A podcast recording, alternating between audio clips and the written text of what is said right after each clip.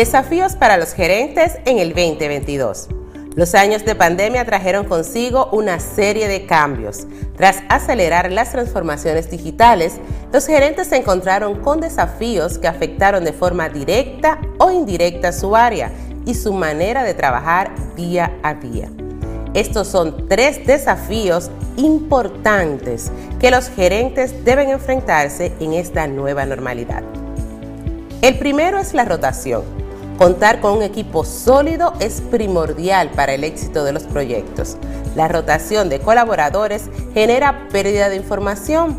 Cada vez son más las empresas extranjeras que atraen a perfiles, sobre todo de tecnología, con propuestas en dólares y empleos 100% remotos, lo que hace que haya una mayor rotación en el sector.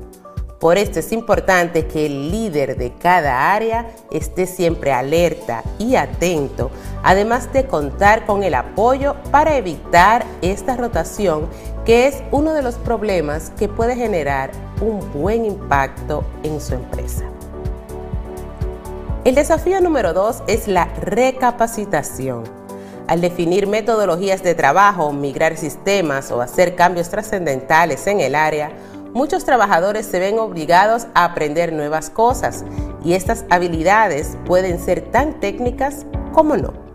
Por este motivo, el área debe contar con lo necesario para asegurar que cada uno de sus empleados tenga una recapacitación de éxito y que corrija cualquier seguimiento dentro de sus recursos. Y el número tres es la innovación. El mercado se actualiza, las empresas también. Mantenerse a la vanguardia de las nuevas tecnologías es imprescindible. ¿Qué por qué?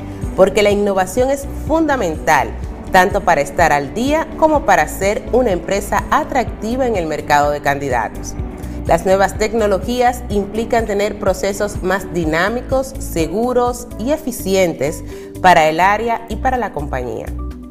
Los líderes son quienes deben escuchar a sus equipos y las propuestas y alternativas que traen para evaluar deben implementarse.